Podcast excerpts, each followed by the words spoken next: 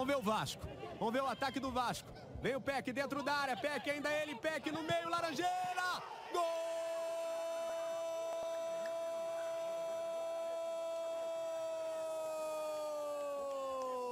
do Vasco!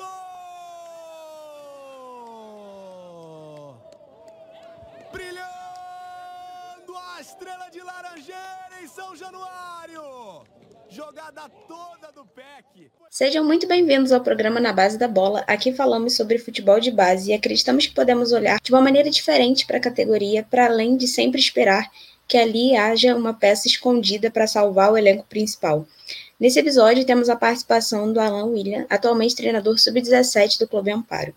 Boa noite, Daniel. Boa noite, Alan. Boa noite, Ingrid. Boa noite, Daniel. Bom dia, boa tarde, boa noite quem nos acompanha aí, independente do horário. Vamos fazer um episódio convidado excelentíssimo de falar de futebol de base, botar a cabeça dentro do jogo pra cima, né? Falar na prática, futebol na prática, a vivência, o dia a dia e a história aí do nosso amigo Alan. Alan, para começar, conta pra gente qual é a sua trajetória no futebol até onde você está hoje, como você chegou até aí. Bom, primeiro, boa noite, Ingrid e Daniel. Gostaria de agradecer pelo convite aí. Tive a oportunidade de acompanhar um pouco o trabalho de vocês.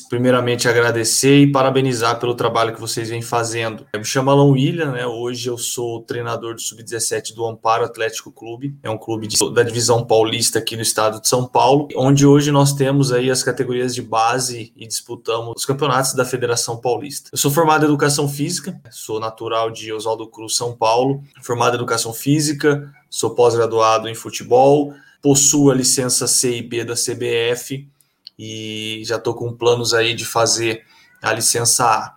Né? Deu uma parada por causa dessa pandemia, mas a gente sempre tem planos aí para melhorar. E aí comecei na minha cidade, né? Comecei nas escolinhas da minha cidade, no interior de São Paulo. É, hoje é, moro em Campinas, a nossa base do Amparo é lá em Campinas, né? E os jogos oficiais é na própria cidade de Amparo. E comecei na minha cidade, nas escolinhas, depois de formado, estagiando, depois passei a, a, ser treinador das escolinhas menores, fui crescendo, fui subindo das categorias, participei no clube também, joguei nas categorias de base do clube Oswaldo Cruz Futebol Clube. E depois do que eu efetuei a licença B, me veio o convite para assumir o amparo. Né? Cheguei aqui na categoria sub-15, hoje já estou na sub-17, já passamos pela sub-20, como a sub-20 não é uma categoria fixa aqui, né? Tivemos um ano que nós disputamos e hoje eu permaneço na sub-17. Temos aí planos de continuar por um bom tempo aí também e o que for nos aparecendo aí nessa, nessa nossa trajetória. Muito bom, Alain. Então a gente vai conseguir trazer nesse episódio é, muita experiência também envolvida. E falando em jogo da base, falando em visibilidade dos jogadores. Recentemente, os jogos da base têm tido a sua visibilidade e isso faz com que o produto futebol ele continue avançando na sua valorização. E isso é muito bom para nossa cultura, muito bom para o nosso país. Mas por outro lado, os jogadores sabem que são mais visados até mesmo pela torcida do circuito. E no meio disso fica o meu questionamento: qual a maior dificuldade que o trabalho apresenta quando o garoto ainda apresenta dificuldades e a torcida já cria expectativas com o garoto apesar de qualquer período de desenvolvimento? Como lidar com a expectativa de torcida e o desenvolvimento do atleta? É bem complicado, né, o Ingrid? Principalmente se tratando de um atleta de base que a gente projeta alguma coisa no atleta, o próprio atleta sabe dessa projeção, família, no caso de atletas que têm os seus representantes, então é uma carga emocional muito grande e também quando o atleta é colocado vamos, vamos ver aí na equipe profissional, tem a carga da torcida. Independente do local, da divisão, da equipe, a torcida ela quer resultado.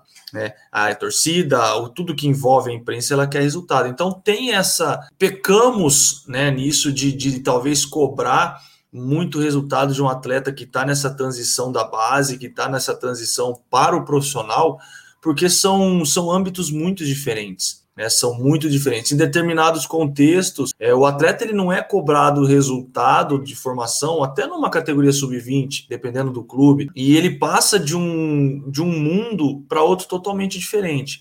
Então, vem essa cobrança da torcida, muitos não conseguem lidar com isso, vem uma cobrança de, de, de resultados vem uma cobrança não só dentro de campo, mas também dele pensar como um atleta, dele agir extracampo como um atleta, da família se comportar agora ele como um atleta é, é, é profissional, porque a partir do momento que ele pisa numa equipe profissional, ele vira um atleta profissional, né? Então, é, pecamos muito nisso. Dá o próprio exemplo daqui, a gente de amparo, querendo ou não, a gente sabe aquele chamar aquele futebol raiz, de uma cidade pequena, do estádio raiz. Então, é, é, a torcida, é, às vezes, ela não entende. A torcida, independente de quem está lá dentro, ela cobra resultado. Ela está pagando ingresso, ela cobra resultado. E tem atletas que não estão preparados, às vezes, ainda para isso. Né? Tem atletas que sobem preparados, tem atletas que ainda pulamos algumas etapas e ele acaba infelizmente se perdendo talvez numa equipe profissional, talvez regredindo para a base novamente, talvez não aparecendo mais, aí a gente fica se perguntando por quê, né? Eu acho que alguns erros que nós vemos cometendo com o próprio atleta de base, principalmente da transição de profissional, que acho que nós temos que tomar um bom cuidado. Alan, você até no início do, do nosso programa você cita o calendário, né? Falou até treina hoje o sub-17, falou que o sub-20 às vezes tem competições, às vezes não tem. Aí falando de modo geral, tanto o 15, o 17, o 20 também, tudo numa cidade, mas joga em outra, mesmo com proximidade. Eu queria saber, toda a necessidade que, que acontece hoje, claro, no preparo de uma competição, você vai jogar uma competição, às vezes uma, um campeonato paulista, digamos assim, ou uma A, A2, A3, enfim, que seja, tem a questão da mobilidade urbana, né? São Paulo é, é um estado grande, e onde tem time, onde consegue ver um estado onde tem time em diversos municípios e times que têm categorias de base que acabam disputando vários campeonatos. Assim, tiver a copinha, que a copinha é, é, são várias sedes, por exemplo, Campeonato Paulista também. São vários clubes de vários cantos do estado de São Paulo. Eu queria saber, no cenário do Amparo, né? Quando vai jogar essas competições que precisam de deslocamento, qual é a maior dificuldade? Qual é a mobilização que o clube todo faz até para conseguir competir, não, não só disputar, mas também competir, mesmo com essa adversidade? Daniel, hoje no estado de São Paulo, acho que a maior dificuldade que nós temos se tratando de base é a, e não só de base, né? Você citou aí também até o calendário profissional, é a extensão do nosso estado. Então, assim, realmente em, determinadas situações de competições, fases, você viaja muito. Hoje, é, aqui Campinas, região metropolitana de Campinas, está próximo a São Paulo, mas vou dar um exemplo, campeonato de base. A primeira fase de base ela é regional, até aí ok, né? É uma, é uma grande vantagem, você não viaja muito.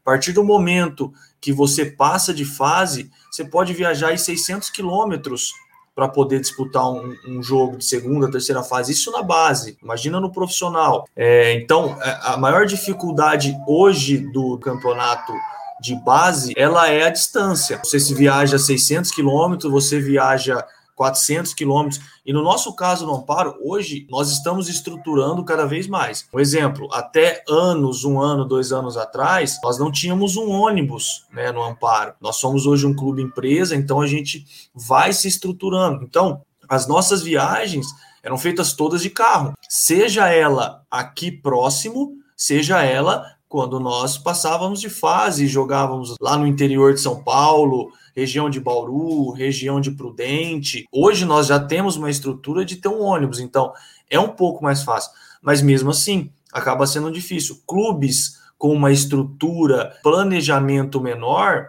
não é diferente de um clube grande que você pode viajar uma noite antes, descansar num hotel, planejar numa, numa viagem calma. Muitas vezes você tem que sair para o interior viajando na véspera de jogo à noite. Você viaja a noite toda, o menino passa a noite toda no ônibus e chega para jogo. Então isso é, afeta muito no rendimento.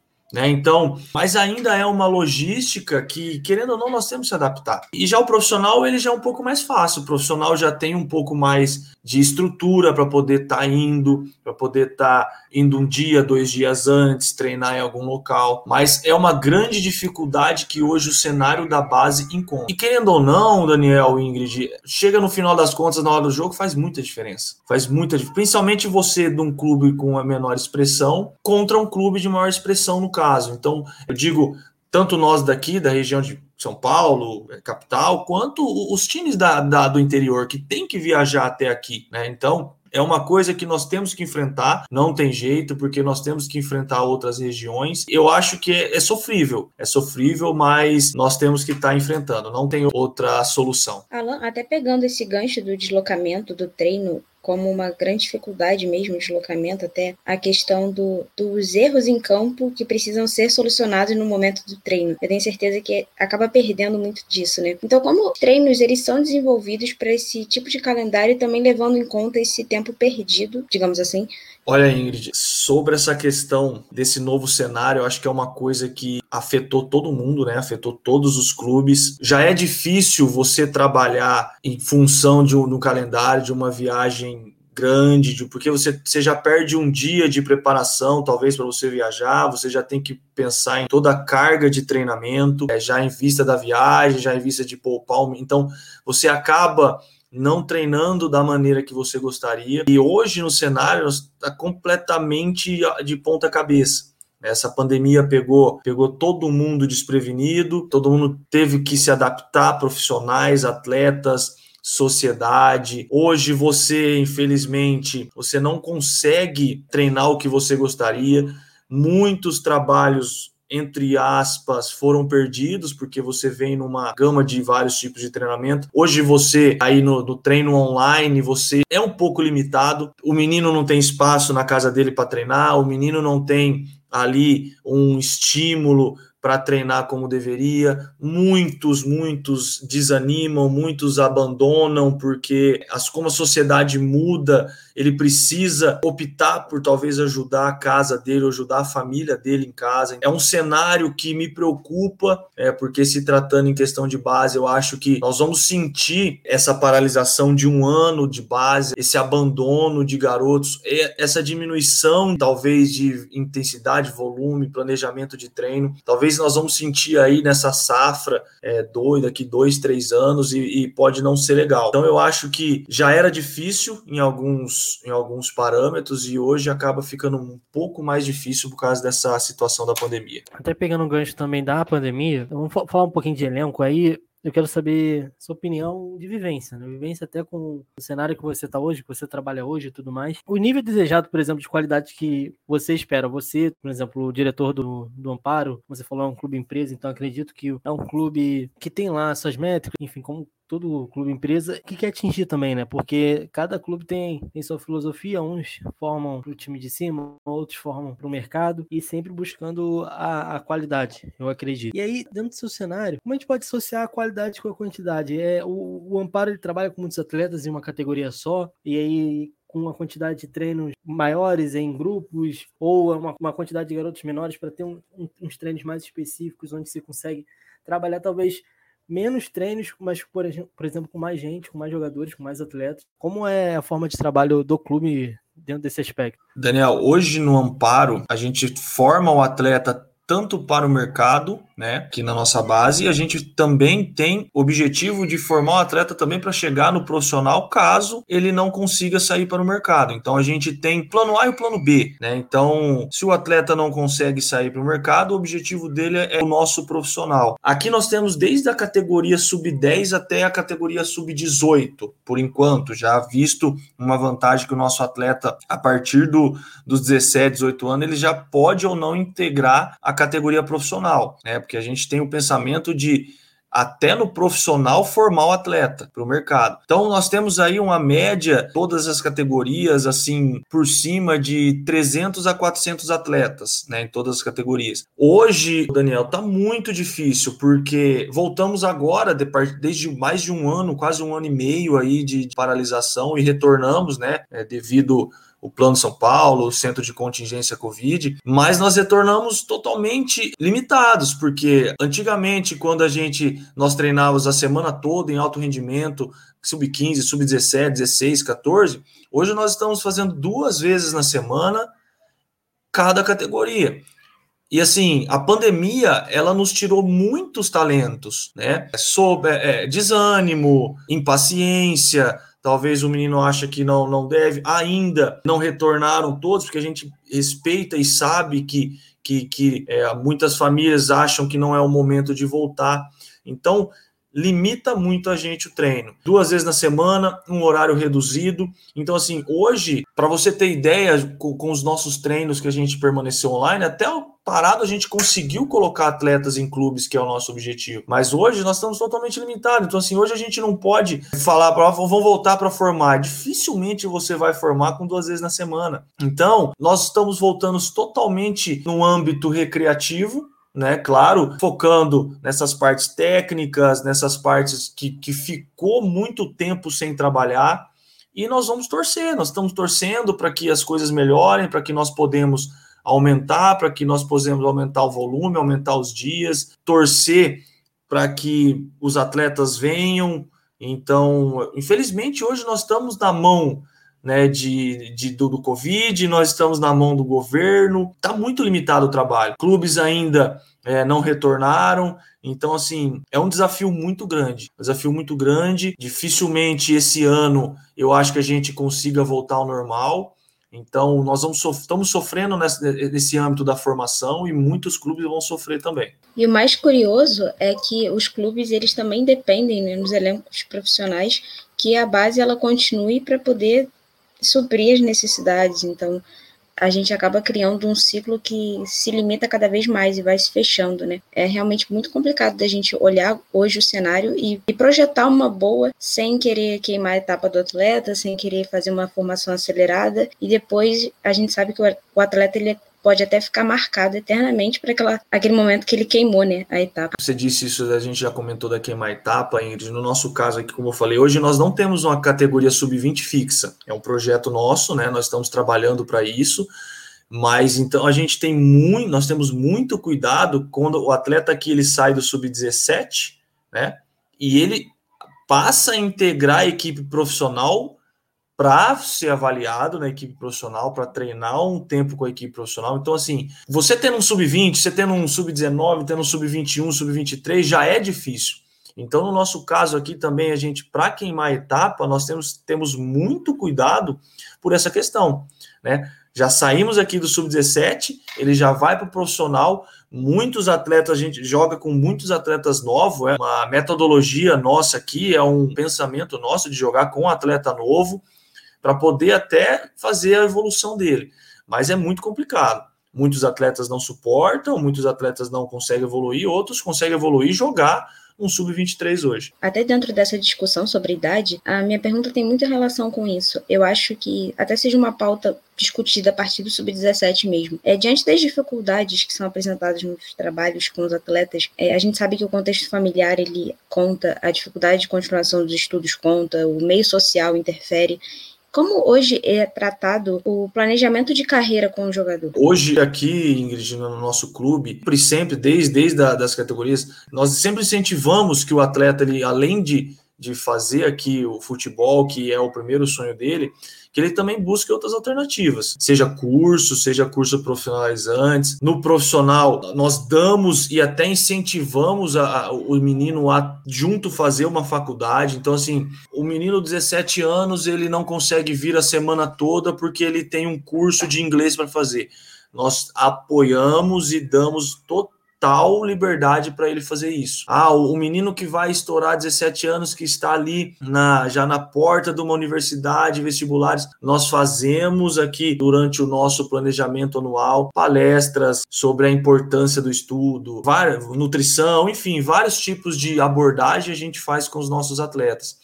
Porque o atleta ele, ele tem que ter esse outro lado, né? ele tem que ter esse, esse, esse pensamento de que pô, talvez no futebol não vai dar certo. A gente sabe que o funil ele é muito pequeno. Então, nós incentivamos nossos atletas a cursos, a outras coisas, a, a, buscar uma faculdade. No profissional, nós tínhamos alguns atletas que ele fazia os treinamentos e iam para a faculdade, tanto profissionais da, da, própria comissão, diretores, enfim. Então, nós achamos o estudo ele não pode parar, né? A gente, a gente passa para os atletas que ele não pode só vivenciar do futebol um grande atleta, ele também pode ser um grande estudante e no futuro pode ser um grande profissional. Eu acho que os, as duas coisas é, estão bem unidas uma com a outra. Até nesse gancho também sobre, sobre o atleta fora do campo, né, fora das quatro linhas. A gente sabe que no futebol nem, nem todas as famílias tem aquela chamada, nem todas as famílias seguem um padrão, né? A gente sabe que tem atleta que tem aquele suporte do pai da mãe, tem atleta que só tem a mãe lá, lá lá cuidando. E também a gente tem casos que o atleta ele tem até o pai e a mãe, mas às vezes não tem aquele suporte porque tem necessidade de casa, às vezes precisa até numa idade de 14, 15 anos ter que trabalhar já para estar tá ajudando em casa, pode ter que chegar a confundir com o futebol um pouco, atrapalhar. Em alguns momentos o pai olha aquilo, não, não dá para você, você me ajudar com isso e aquilo, porque a situação em casa não é legal e etc. Eu queria saber dessa galera aqui que não tem, tem aquele suporte familiar por trás, o quanto o quanto quanto o atleta ele tem dificuldade na, na sua formação, que pode interferir ali, que pode fazer ele sair um pouco, um passo atrás dos demais que tem, tem um privilégio, né? De ter todo, toda essa galera por trás ajudando ele só a pensar no futebol, cada no seu sonho ali na sua carreira que está se iniciando. Daniel, eu, eu, acho que hoje é um dos maiores fatores de abandono precoce de talento na categoria de base, o âmbito familiar, a sociedade, porque dificilmente você vai ter um atleta de base 15, 14, 16, 17, até 18, até 20, 100% focado com uma cabeça de um atleta profissional que consiga separar todos os problemas que tem fora e focar só dentro de campo. Você foi muito feliz na, na sua fala. O problema hoje, com a pandemia, a gente vê aí na imprensa o índice de separação de, de, de casais. Isso afeta muito o atleta. Isso é um dos casos maiores de abandono. O atleta ele tem que trabalhar cedo. Hoje no Amparo, nós não possuímos alojamento. Então, quando você não trabalha com alojamento e faz um trabalho regional, que o atleta vive dentro da casa dele e vivencia isso todos os dias, é muito difícil. Porque o atleta ele não tem a condição de talvez ir treinar, porque é isso que você falou, talvez falta em casa, ele tem que trabalhar. É, o atleta ele vem para o treino, isso em número acontece muito. O atleta vem relatando os problemas que ele passa dentro de casa, o medo que ele passa dentro de casa. Então, isso já era complicado e eu creio que isso pode afetar mais ainda no, no atleta de base. É diferente de um âmbito de um clube que o atleta fica concentrado em alojamento, ele vive o futebol 100% do dia. Claro que os problemas chegam até eles, da família, mas ele tá ali, ele tá, com, ele tá um pouco longe desse problema quando ele fica confinado num clube. Então é muito difícil, porque o atleta desanima, o atleta não rende dentro de campo, né? O atleta ele pensa o tempo todo. O atleta ele tá treinando e tá pensando no que tá acontecendo na casa dele, talvez medo de acontecer alguma coisa com algum familiar. E isso já sofremos inúmeras, inúmeros casos de professor, estou preocupado com isso, estou preocupado com aquilo. É... E a gente entende. No caso, um talento, no... a gente sabe que hoje a sociedade de renda baixa tem muitos talentos o menino joga bola, vem da bola da rua, o menino vem do campinho, e a gente sabe da dificuldade que é. Somente o menino ter que, talvez, na nossa região, como a gente trabalha aqui, no nosso caso, na região inteira, o menino sai da região dele, vem de ônibus, vem de carro, pega dois, pega três ônibus. E isso já é uma carga. Junto com uma problemas familiares, talvez falta de incentivo de, dos pais, isso já vem uma carga excessiva no, no, no, garoto. Então, prejudica muito o futuro, prejudica o momento. E aqui a gente está como um articulador. Nós tentamos o máximo possível, tentamos, no caso, instruir pais, instruir com reuniões de pais que tentar tirar o menino, se é isso que o pai quer, se é isso que a família deseja, o garoto deseja, é tentar blindar ele de alguns problemas. Ele não consegue, não consegue colocar o teu, o teu potencial dentro de campo. Quando nós percebemos isso, nós tentamos ajudar ao máximo o atleta. É deixar o atleta descansar em casa, deixar o atleta é, resolver a situação, para depois retornar com a cabeça completamente tranquila, completamente sossegado. Alan, o meu questionamento agora sobre o atleta e até o potencial. A rua ainda é o cenário principal da formação inicial dos jovens jogadores de futebol. De que maneira a nossa cultura, que evidencia o futebol de rua, ela pode diferenciar o atleta brasileiro? Se quiser compartilhar com algum exemplo, não tem problema. Ingrid, eu acho é uma, uma discussão que você vê em vários vários cursos, várias rodas de do fute... quando se trata de futebol, você fala da cultura, você fala da cultura da rua, você fala da formação, fala da, da vivência do menino. A minha opinião é que a rua e o garoto que desde cedo ele tá na rua jogando, tá nos campinhos, ela é muito importante. Ela é muito importante porque o atleta ele vai quanto mais relação e contato com a bola que ele tiver onde ele mora, com os amigos, ele, isso vai usufruir aqui em cima. Isso, quando ele chegar numa categoria de base, ele vai ter um caminho melhor percorrido do que outro que não teve esse contato. Mas o maior problema é que hoje a gente não vê mais os, os, os, os garotos, as crianças na rua. Hoje a violência está maior, hoje o medo está maior. Hoje não é igual, não sou tão velho, mas no meu tempo tinha os campinhos, as quadras, hoje dificilmente você vê isso. Hoje tem a era celular, então o atleta ele deixa de, de ir para a rua, deixa ir para a bola para ficar no celular, para ter um jogo, para ficar o tempo todo na tecnologia. E faz a diferença, hein? faz muita diferença. O atleta, ele às vezes já chega numa categoria de base para uma avaliação ou com uma coordenação que para a idade ele já deveria ter um pouco mais. Eu acho que a rua é muito importante, ela é muito importante para o atleta, o atleta vivenciar desde pequeno a bola, o campinho, a rua, isso vai ajudar muito. Não é à toa que em alguns clubes a gente vê né, vários planejamentos do atleta fazendo até o próprio futebol de rua, o golzinho de chinelo, o chinelo recreativo, de, é, é, é o treino descalço. Então é uma pedagogia que nós não podemos esquecer. E o futebol brasileiro nosso é isso, o futebol brasileiro nosso é a improvisação, é a criatividade. O atleta ele tem que conseguir, ele consegue ter esse, esse, esse contato com essa criatividade, essa improvisação lá embaixo. Mas se a nossa sociedade não ajuda, é, lá na frente nós vamos colher esses frutos ruins aí. Alô, qual é a sua visão para o futuro do futebol brasileiro, evidenciando um cenário onde os atletas são cada vez mais jovens, alçados no profissional, por conta de muitos clubes, né? Nem todos no Brasil, claro. Tem uns clubes que têm suas contas em dias e ainda conseguem segurar esses atletas, mas a grande maioria, vamos dizer assim, 80%, é, aceleram essa transição do jogador para ele ser vendido, ele virar caixa e sustentar dois meses aqui de, de salário atrasado de funcionários, de outros jogadores, medalhões contratados por salários altíssimos e, e é um ciclo. Vende para pagar dois meses, aí vende de novo para pagar mais dois meses e continua devendo e continua acelerando o processo nas categorias de base, né? Você vê hoje no Brasil o movimento, a gente falava de muitos atletas que vêm chegando, até vem chegando às vezes até atletas com personalidade também. E aí a gente vê o Ângelo no, no, Santos, por exemplo, a gente vê o Kaique no Fluminense. Exato. E você vê quanto tá acelerado esse processo aí e acaba também assustando. Quando a pessoa vê um garoto, daqui a pouco a gente vai ver o Ângelo sendo vendido com 18, todo mundo vai achar, caraca, o Ângelo tem 18, já fez mais de 100 jogos pelo Santos e tem 18 anos no futuro. Ô, ô Daniel, é, hoje mudou-se completamente é, o cenário do nosso futebol. Sem torcida, sem retorno, sem, sem, sem, sem dinheiro. Aí entra aquilo que nós falamos de pular etapa.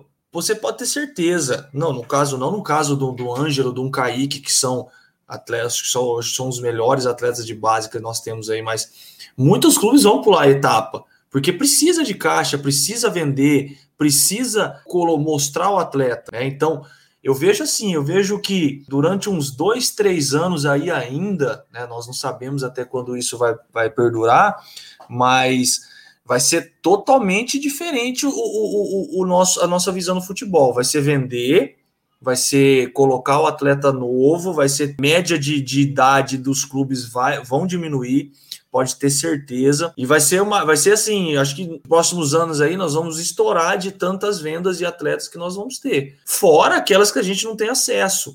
É, a gente vê o Thales, o Kaique, que já foi vendido, o Ângelo já deve ser vendido aí num futuro próximo. O atleta pisou ali na arena, é, já é a intenção para vender, então é uma mudança do nosso futebol. Eu não vejo como ruim, tá? Porque assim, você coloca atletas novos, atletas com, com mais, vamos dizer assim, saúde física, o nosso futebol ele vai melhorar, o nosso futebol vai ficar mais, um pouco mais intenso, o nosso futebol ele vai ficar mais criativo, porque a, a molecada é isso, né? Vai ficar um pouco mais vistoso o nosso futebol, a gente vê, tem, vem vendo aí o Fluminense, que está fazendo um trabalho incrível com muitos jovens jogadores, o Santos também chegou aí numa final de Libertadores com um time bem jovem, então eu, eu acho que num futuro próximo vai ser bom, né? Vai ser bom.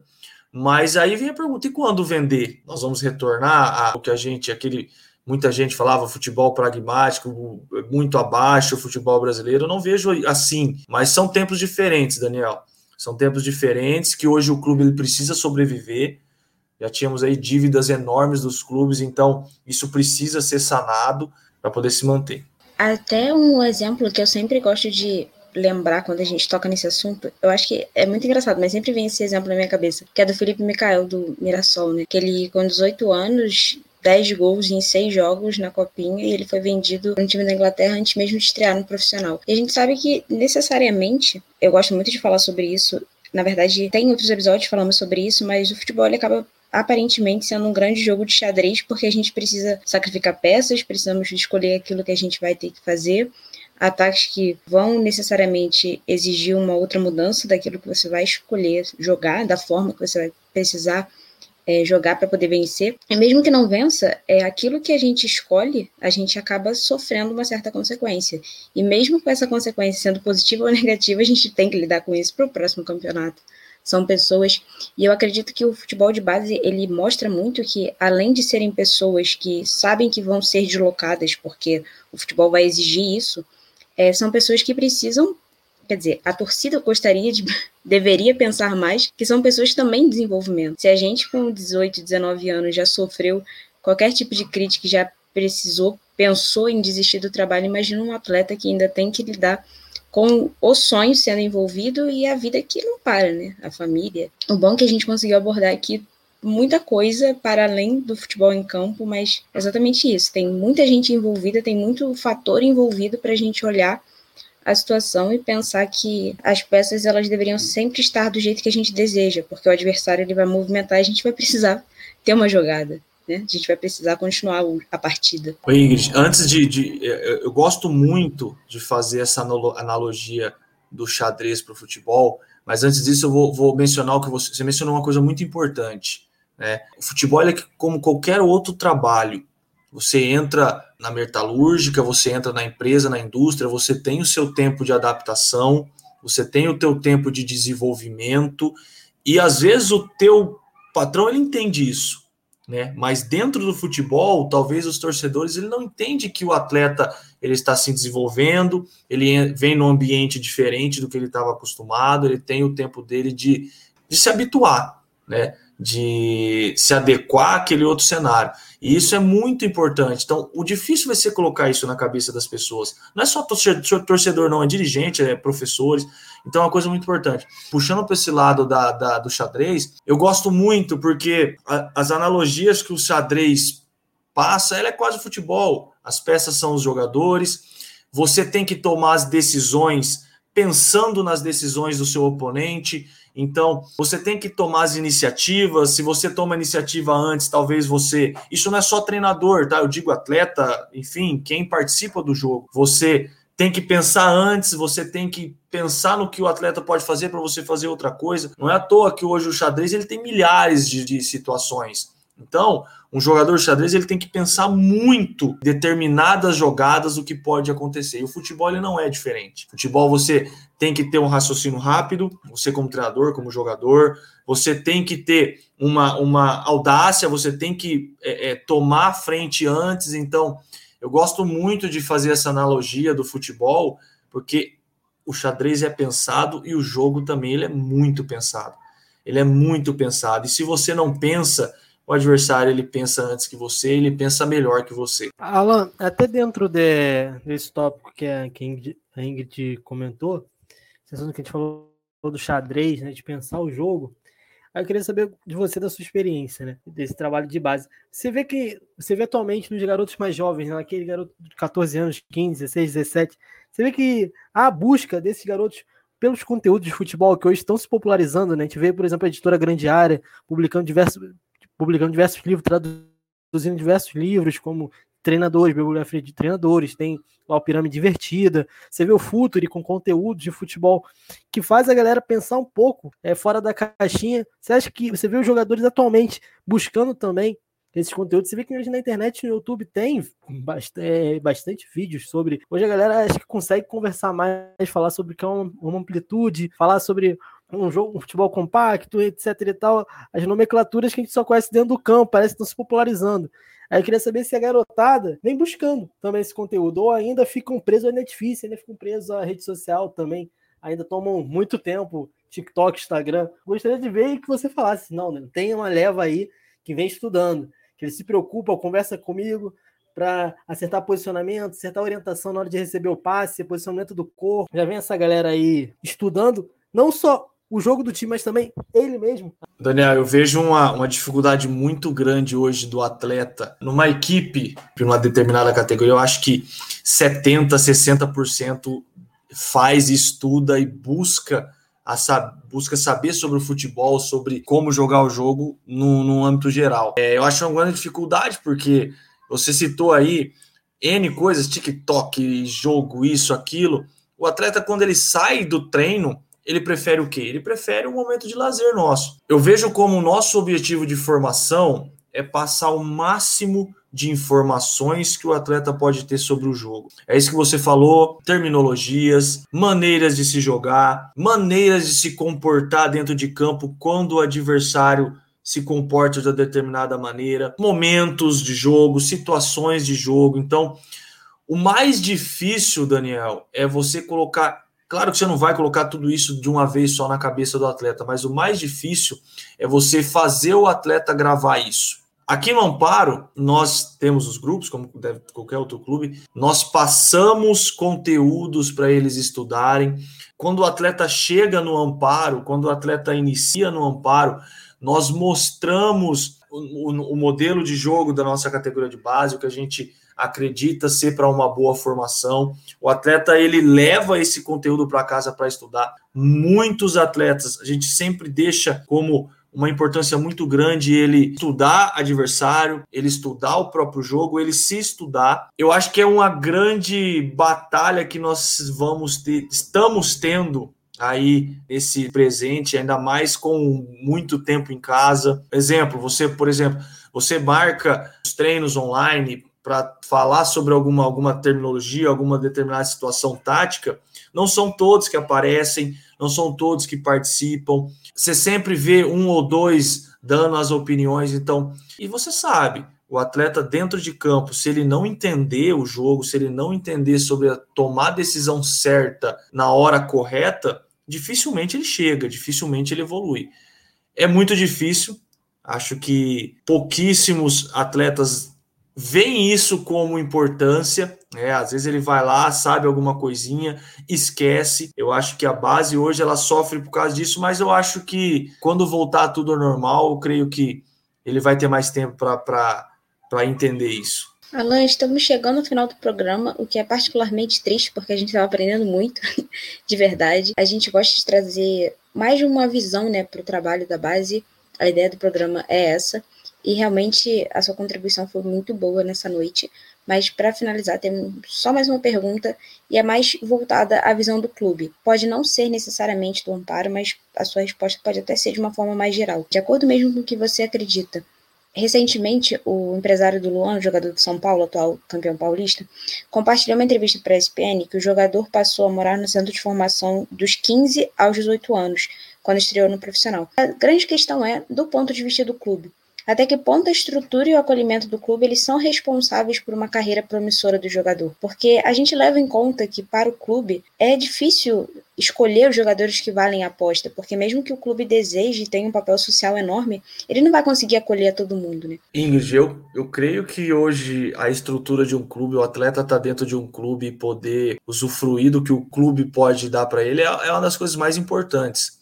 Nós mencionamos aí a questão da, do âmbito familiar, enfim, mas o atleta que ele está dentro ali do clube, que ele vivencia o tempo todo o futebol, ele vivencia o tempo todo o desenvolvimento dele como atleta, primordial, porque ele está concentrado, ele está focado, ele está vivenciando, ele está compartilhando. A gente sempre brinca, quem passou por clube aí sabe, pô, você está na, concentração, está no refeitório do clube, o que passa na televisão é só o futebol. Eles vivem o futebol já o dia inteiro e ainda na televisão do próprio clube, da própria concentração, tem mais futebol. Então, isso é muito importante para a carreira do atleta, é muito importante para o desenvolvimento do atleta.